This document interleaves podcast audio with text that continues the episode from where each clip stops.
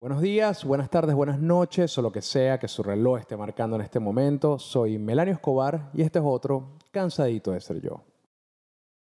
En este cansadito vamos a conversar un poco sobre los temas paranormales, los temas de los fantasmas. Creo que es algo que, desde pequeño me apasiona porque he sentido que soy una persona que de alguna forma es más propensa que otras a, a percibir este tipo de manifestaciones del más allá, fantasmas o cosas raras que por lo general lo que, lo que dan es miedo y ya.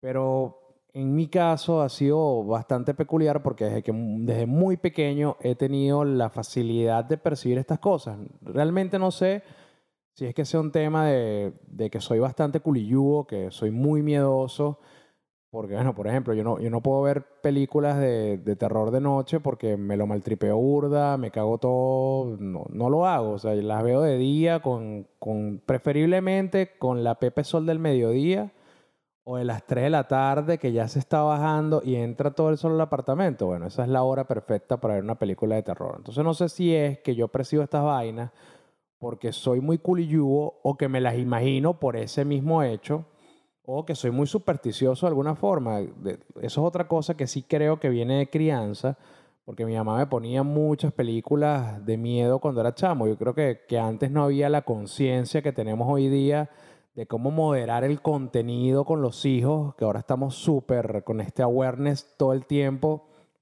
de que pueden ver y que no pueden ver los chamos, tenemos control parental, Estamos todo el tiempo vigilando que el contenido sea preciso para las edades. Tenemos este montón de información que nos bombardea por todos lados, que lo podemos buscar en Google fácilmente y con el cual podemos moderar y de alguna forma controlar el contenido que consumen nuestros hijos. Pero yo creo que la generación de nuestros padres no fueron tan instruidos en esa materia como no fueron instruidos en muchas otras. Y mi mamá no tenía filtro para ponerme vainas de terror cuando yo tenía como 5 o 6 años. Yo, me acuerdo que, que, veía que si la película del duende, por ejemplo, la película del duende la vi como 4 o 5 veces con mi mamá. Y era una vaina aterradora. Yo me acuerdo que, que, me dejó súper marcado el, el, enano ese horror, horroroso buscando oro. El peor era como que le habían robado, le habían robado su oro y querían que la gente se lo devolviera. Y el bicho que quiero mi oro, devuélveme mi moneda. Y eso jamás se me ha olvidado, eso jamás se me. Entonces no sé si lo que yo creo que es como una hipersensibilidad a, a lo sobrenatural es, es, realmente un don, si, si, si es eso, o que la sobreexposición de contenido aterrador que tuve en la infancia me hizo más culilludo y cualquier cosa yo pienso que es un fantasma. Porque definitivamente por el lado religioso no lo es, porque la verdad es que en mi casa nunca tuvimos ese tipo de inclinación por, por temas religiosos. De hecho, eso fue ahorita que, que después de viejos y de viejas en mi familia se pusieron súper religiosos y vainas. Y ahora cada ratico te mandan un Cristo, un Cristo ensangrentado por WhatsApp diciéndote buenos días. O sea, ese tipo de vainas es, ahorita de viejo. Pero cuando yo era chamo no había ese tipo, ese tipo de creencias alrededor. Solo tenía una tía como que, bueno, le, le, prendía velitas a, a, todos los que se iban muriendo de la familia. Pero nunca hubo esa vaina de ir todos los domingos a misa o, o alguna otra religión que considerara que la vida, después de la vida, existiese. Entonces, o es que soy muy cagado o que realmente tengo hipersensibilidad por, por lo sobrenatural. Cualquiera de los dos casos, toda la vida, desde muy chamo, he sentido o, he creí, o creo que he sentido muchas alteraciones paranormales. Y últimamente, durante la cuarentena, he estado pensando muchísimo, muchísimo eso, porque paso todo el día encerrado en la casa y lo y coño y, y, las casas suenan y en la casa y en las casas pasan cosas así suena a, a trap a, a trap chimbing pero el, el, punto es que en las casas pasan cosas y todo el tiempo están sonando vainas y todo el tiempo y además que uno está en ahorita durante la cuarentena uno está con la mente tratando de forzarla a enfocarse todo el tiempo que generamos una reacción completamente natural, que es que nos dispersamos. Entonces, cuando creemos que guardamos el celular en un sitio, realmente no está ahí, creemos que ya fregamos los platos y realmente están sucios, o creemos que ya acomodamos el cuarto y cuando nos asomamos está la cama desordenada. Y si estás disperso, no tienes la capacidad de recordar si eso realmente lo hiciste o no. Y eso va creando esos pequeños vacíos en tu cabeza que te hacen pensar que de alguna u otra forma no estás solo en el sitio, que no estás solo en la casa. Entonces yo paso todo el día cuidando a mi hija menor, que, que, obviamente no tiene, no tiene kinder, no tiene colegio, no tiene un coño, está todo el día en la casa conmigo. Y hay momentos en la etapa del día donde ella toma una siesta o todavía no se ha despertado. El punto es que hay momentos de soledad extrema donde yo comienzo a percibir vainas, comienzo como, como a asustarme. Eh, yo creo que sí, comienzo a asustarme. Y esto, como lo dije antes, lo he, lo percibido desde muy chamo, desde muy pequeño. Recuerdo que, que cuando yo tenía como unos 6, 7 años, vi como una sombrita que pasaba por detrás de la poseta. Yo hacía, yo vivía con mi mamá, mi mamá y mi papá son divorciados y, y bueno, y a mí me tocó vivir con mi mamá. Y durante esa experiencia de vida con mi mamá, eh, yo tenía mi propio cuarto. una de las cosas positivas de, del apartamento donde me crié era que no tenía un solo cuarto, sino que teníamos dos cuartos y no tuve esas infancias coño de madres que tenías que dormir en el mismo cuarto con tu mamá. Era una elección, una elección de mierda, pero al fin y al cabo una elección. Entonces yo, por culillugo, no iba a hacer pipí al baño que quedaba por la cocina, eran obviamente 15 pasos para un niño de 5 o 6 años a la medianoche, era demasiado lejos y demasiado aterrador.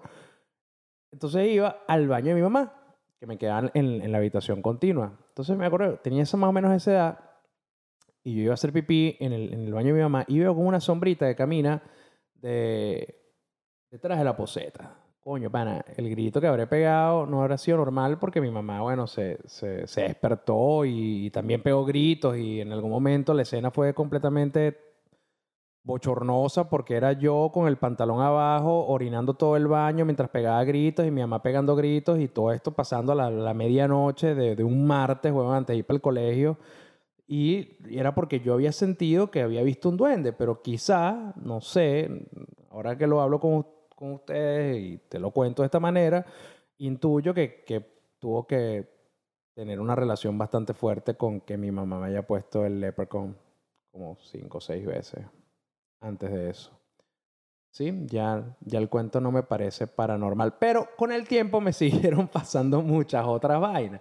Vamos a obviar el, cuento del, del, del, duende porque eh, definitivamente es otro de los traumas que cargo desde la infancia. Evidentemente fue culpa de mi mamá y la película de Leprechaun.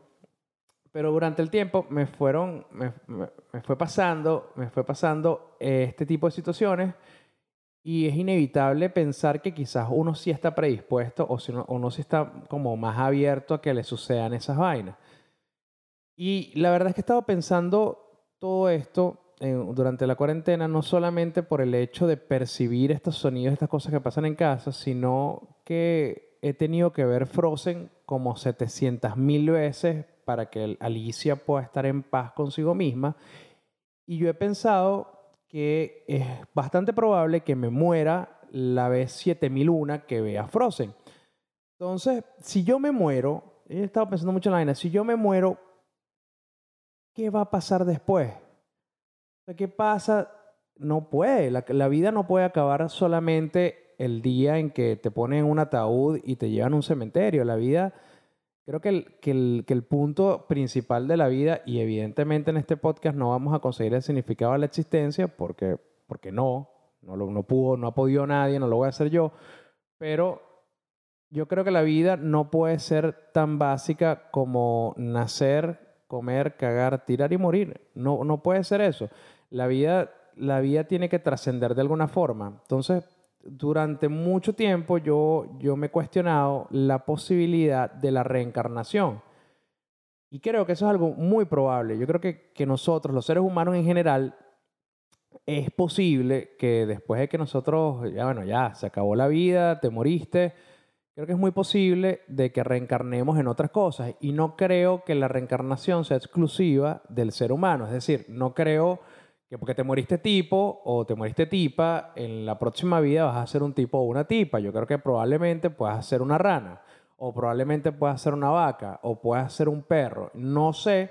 Esta otra cosa que he discutido también con mi esposa, que yo no sé si el, es que agarras como un score en tu vida, ¿no? Dependiendo de cómo lo hagas en esta vida, vas ganando o perdiendo puntos. Y cuando te mueres en el purgatorio, porque de algo, no sé por qué creo en el purgatorio, cuando te mueres en el purgatorio, estás ahí como, como deambulando, así como, como un piedrero, como el piedrero de la cuadra, que está como ahí, pero tú sabes que realmente él no está ahí. Bueno, tú estás en ese, en ese modo piedrero en el purgatorio y viene alguien y te dice, mira, brother, este coño, gracias por venir, eh, lamentamos que te hayas muerto, pero de todas formas bienvenido. Creemos que es momento de que, le, de que repasemos un poco lo que hiciste y no hiciste en tu vida. Entonces, coño, te van sumando los puntos, te van restando puntos y de alguna forma eso te da un score, eso te da una puntuación que determina para dónde coño paras. Puede ser que reencarnes en lo más maravilloso del planeta, que es un perro, o puede que reencarnes en una cucaracha.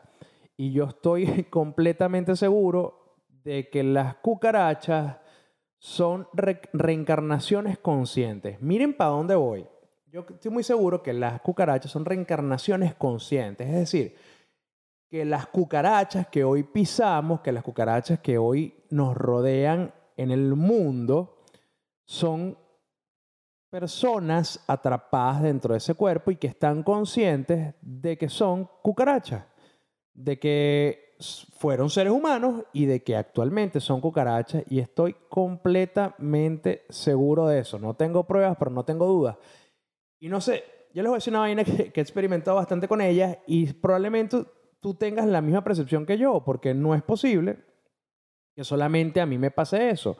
Yo siento una verdadera repulsión por las cucarachas, al punto que cuando tenía como 15 años, recuerdo que estaba haciendo una tarea en una computadora del que tenía mi mamá en la sala de la casa y estaba, bueno, sabes, haciendo que sí mi buena portada trabajo en Word Art, una vaina con, un muñequito de Dexter, del laboratorio de Dexter en la portada y yo jurando que, el diseño gráfico era mi pasión y siento como un golpe en la espalda. Me paro, me paro, de la, me paro de la silla de la computadora para ver qué carajo tengo en la espalda y lo que tenía en la espalda era una cucaracha grandota, voladora y saltó y se pegó en el monitor de la computadora. Cuando yo veo que la cucaracha está en el monitor de la, de la, computadora con sus alitas de mierda moviéndose y, ¿sabes? Con su cuerpo asqueroso sobre la pantalla en la cual yo hacía mi tarea y en la cual yo veía el poco porno accesible de ese entonces para poder hacerme la paja, salí corriendo, salí corriendo y la cucaracha ha empezado a volar detrás de mí hasta el punto que se paró sobre mi cabeza, o sea, se paró sobre mi cabeza, mi espalda, no me acuerdo, el punto es que me desmayé para el coño. Ese es mi nivel, ese es mi nivel de miedo con respecto a las cucarachas. Entonces, durante mis 33 años de edad, las cucarachas me han ido persiguiendo desde que tengo es, uso de razón. O sea, desde que era muy carajita, las cucarachas me están persiguiendo. Les estoy contando esta vaina horrorosa, pero cuando tenía 7 años me pasó algo mucho más horrible. En la casa no había aire acondicionado ni nada de esas vainas. Nosotros éramos una familia clase media baja de, de Montalbán. Lo que teníamos era ventanas que se abrían y en las noches teníamos que dormir con esa vaina así para no poder pasar tanto calor. Caracas es un valle y tiene dos épocas, lluvia con calor y frío con sequía. Más nada, esas son las dos, las dos, las dos estaciones que tiene Caracas. Entonces, ¿qué pasa? Dormíamos con la ventana abierta y yo tenía como, no sé, era un carajito y me fui a hacer pipí otra vez. Algo pasaba siempre cada vez que iba a mear voy a hacer pipí otra vez y me ha salido una cucaracha al chorcito de la pijama. Entonces, coño, la vaina viene desde que era muy pequeñito, la, persecución de las cucarachas hacia mí. Y ahí es donde empieza mi teoría de que las cucarachas son una reencarnación consciente.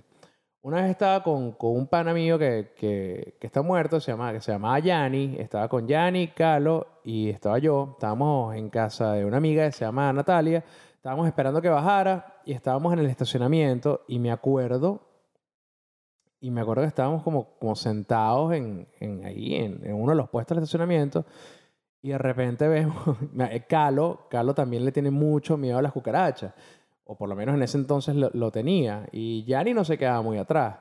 Entonces vemos que a lo lejos viene una cucaracha y nosotros, coño, estábamos en un estacionamiento bastante amplio. ¿Cuáles eran las posibilidades reales de que la cucaracha viniera directamente a nosotros? Y la tipa nunca se detuvo. Siguió y siguió y siguió y siguió y siguió y siguió y siguió y siguió hasta que llegó a donde estábamos nosotros. Coño, nos tuvimos que parar y nos movimos al otro extremo del estacionamiento. Y la cucaracha venía otra vez tras de nosotros. O sea, venía así, chamo, y nos volvió a alcanzar la cucaracha. Entonces, coño, ahí nosotros estábamos como, pero, la tipa quiere como perseguirnos, como hablarnos, yo no sé qué carajo. nos decidimos que, bueno, que nos íbamos a cuidar las espaldas, para por lo menos estar activos si la cucaracha venía volando. Y en vez de poner espalda con espalda, hicimos una especie de trencito y nos dimos cuenta que no solamente este, la cucaracha nos estaba acosando, sino que había una homosexualidad latente en ese momento. El punto, esa es, una de las otras veces que las cucarachas han tratado de acercarse a nosotros y estoy seguro que es para decirnos que las matemos, que, son seres humanos atrapados en los cuerpos asquerosos de un insecto o algo por el estilo. En estos días estaba hablando, estaba hablando con mi esposa, estábamos aquí en el apartamento y salimos un momento para, para la calle. Me quería fumar un cigarro y estaba conversando con ella, estaba frente a mí y venía una cucaracha voladora de mierda completamente abierta de alas hacia nosotros y casi se le mete en el pelo a esta jeva. Coño, yo obviamente, como una persona muy valiente, la aparté para que la cucaracha le cayera a ella no a mí y salí corriendo. Ah, mentira. Pero el punto es que, coño, ¿por qué si yo le tengo tanto terror a las cucarachas y cuáles son las probabilidades siempre vengan corriendo hacia mí? La otra vez estaba en una videollamada está ahí en, La Paz, en, en Montalbán, está en una videollamada y siento otra vez la espalda, siento como un golpe en la espalda. Pero en el apartamento entran muchos coquitos, muchísimos coquitos. Y yo pensaba que era un coquito. Entonces, claro, yo veo algo por sobre mi hombro, yo volteo hacia la izquierda, veo algo por sobre mi hombro, yo sigo hablando en la videollamada relajado. No, pues me cayó un coquito aquí y agarro el coquito con la mano y resulta que el coquito era una cucaracha gigantesca voladora. Entonces, bueno Obviamente, este, ahora soy mocho, ya no tengo la mano derecha, la tiré para el piso, la pisé, la maté, pero eso siguió de alguna forma reafirmando que las cucarachas tienen conciencia y quieren comunicarse con nosotros. Estaba también en un, en un viaje en Medellín y estaba en la sala, estaba con mi hijo Alejandro, mi hijo mayor, estábamos este, viendo Netflix y, está, y yo voy al cuarto, no sé a qué carajo, y se me ocurrió ir descalzo, nada más tenía medias puestas.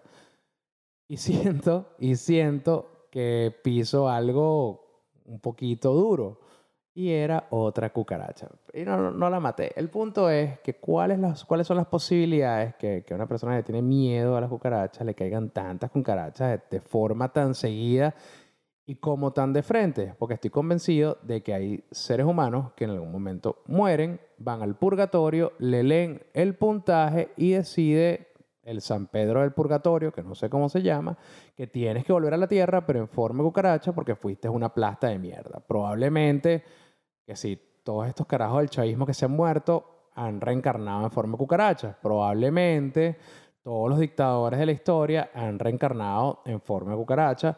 O quizá Dios tiene un sentido del humor muy bizarro y devuelve a la gente en forma de cucaracha.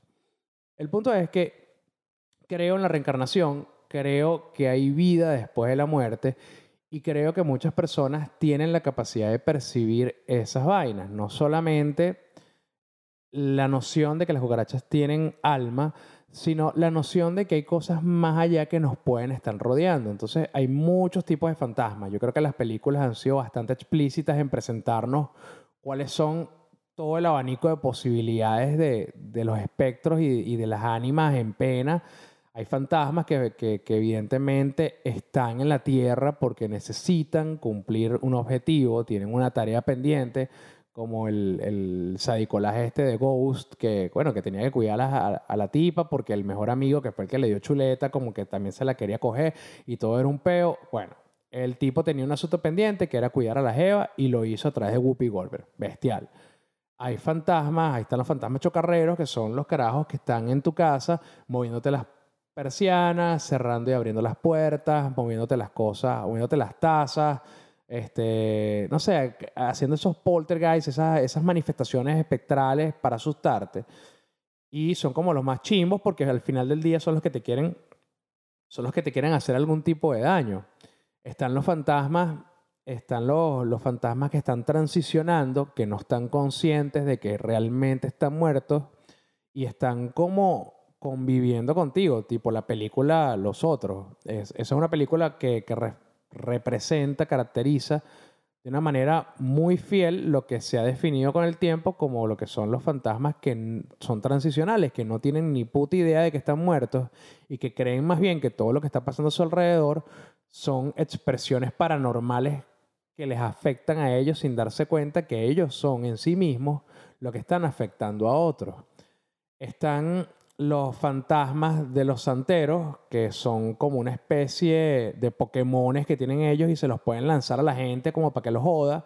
A diferencia de Pikachu, eh, estos fantasmas eh, son malos, malos y le hacen daño a la gente y se te guindan y se te montan y vienen a tu casa como a traerte problemas y discusiones de pareja y poco dinero y no sé, cosas malucas, cosas chimbas. Entonces, hay diferentes tipos de versiones de los espectros que han sido representados en el cine y yo creo que todas esas cosas puede que existan porque también he tenido, he tenido momentos, he tenido primero momentos muy cercanos a la muerte y he tenido momentos donde estas cosas o estas expresiones paranormales realmente me han afectado.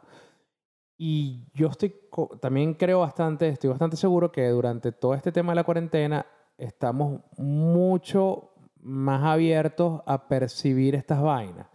Y si estoy equivocado me lo dicen, pero yo creo que estamos teniendo más pesadillas, más sueños vívidos y más noción de ruidos y situaciones extrañas en nuestro ambiente del hogar.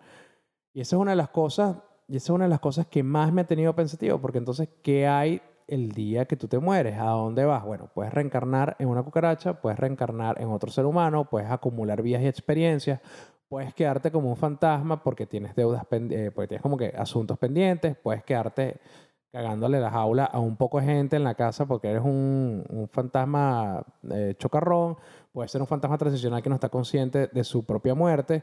En mi caso, he tenido he tenido encuentros con los, con los, chacarreros, chocarrones, no sé, los chacarreros, porque sí me han pasado esas vainas. Recuerdo que cuando yo viví por una pequeña, una corta temporada, tuve la fortuna de vivir con mi papá. Y ese apartamento tenía en, en sí mismo, el apartamento tenía una carga bastante pesada. Era un ambiente súper gris, todo el gusto de mi papá es bastante particular y, no era muy fanático de la limpieza, por lo menos no hecha por él mismo, sino que había una señora que, que, de vez en cuando iba para la casa a ayudar, pero la señora también ya le tenía como la caída agarrada a mi papá y no le paraba mucha bola, entonces no era tampoco tan aplicada en el tema de, de la limpieza, entonces como que entre lo descuidado, el, lo gris de la decoración, lo oscuro de las cerámicas, pues mi papá en eso sí, él y yo nos parecemos que es que nos gusta mucho el color negro, entonces la, y los colores fuertes, entonces todo el apartamento era la cocina mega, mega roja o la sala súper oscura y negra, entonces claro, el ambiente era muy pesado por el tipo de colores, la arquitectura del apartamento también no favorecía mucho que entrara luz y a que estuviese ventilado y todo eso se, hacía una convergencia con, con la vibra del lugar o generaba una vibra muy pesada en el lugar. Entonces, yo recuerdo que yo dormía en un cuarto de lavandero modificado, remodelado como un cuarto que quedaba al fondo más fondo más fondo del apartamento, era un apartamento bastante amplio, ubicado en Caracas, muy, muy amplio. Yo dormía muy, muy al fondo del, del lugar. El cuarto estaba, coño, estaba remodelado, no, pero era muy bonito y todo, pero era el cuarto de lavandería. Entonces estaba de alguna forma medio independiente de todas las áreas comunes del sitio. Eso lo hacía que fuese un poquito aislado. Y la puerta que tenía el, el cuarto de lavandería era una puerta metálica pesada que sonaba súper duro cuando apenas alguien la tocaba. Entonces, en la época en la que viví con mi papá, yo todavía estaba, ya estaba terminando la carrera de la universidad y estaba trabajando como freelance haciendo videos. Entonces, básicamente cuando uno dice que es freelance, quiere decir que no tiene trabajo y que de vez en cuando alguien le paga por hacer algo. Entonces tenía mucho tiempo libre, lo que me permitía a mí llegar de la universidad y acostarme a dormir. Y una de las cosas que más sucedía, o que pasaba de una manera más frecuente, era que tocaban la puerta durísimo, durísimo. Mi papá es un carajo que, que, toda la vida ha sido como, que yo he seguido ese ejemplo, toda la vida ha sido de trabajar todo el santo día. Mi papá es de los que se para a las 5 de la mañana y abre la oficina y la cierra y llega, es el último en salir de la oficina y es el que la cierra.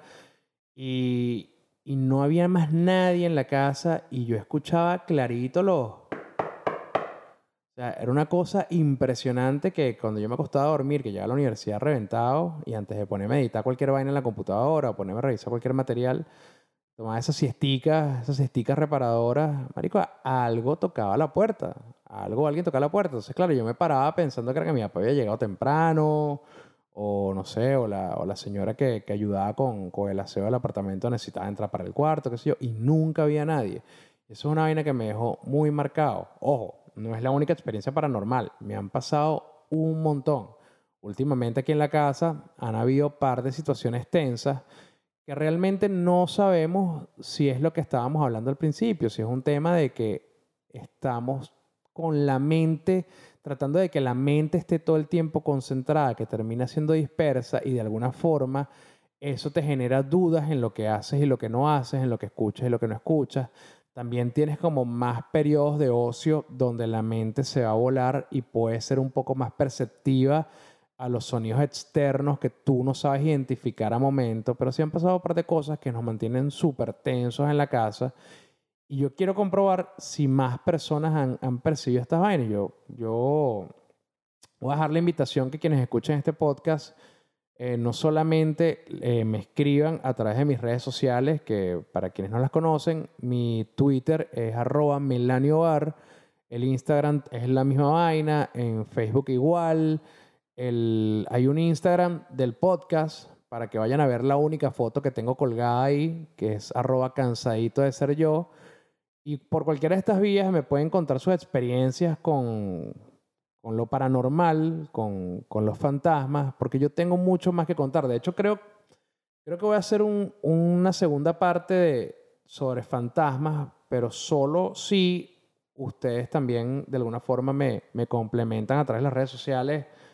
Si perciben algo extraño durante la cuarentena, más allá de los ovnis y todas las mierdas que nos van a matar el mes que viene, bueno, más allá de eso, se han percibido como fantasmas o espíritus o no sé, el igual qué sé yo. Bueno, muchachos, este fue cansadito de ser yo el real, el número uno. El pasado fue el piloto. Ya comenzamos con, con el podcast de una forma más fluida, más temática. Espero les guste. Eh, comenten lo que quieran. Yo veo si les respondo o si no. Recuerden suscribirse al podcast en Spotify, seguirme en Twitter, seguir a Cansadito de Ser Yo. Y si no lo hacen, les va a salir Chávez. Chao.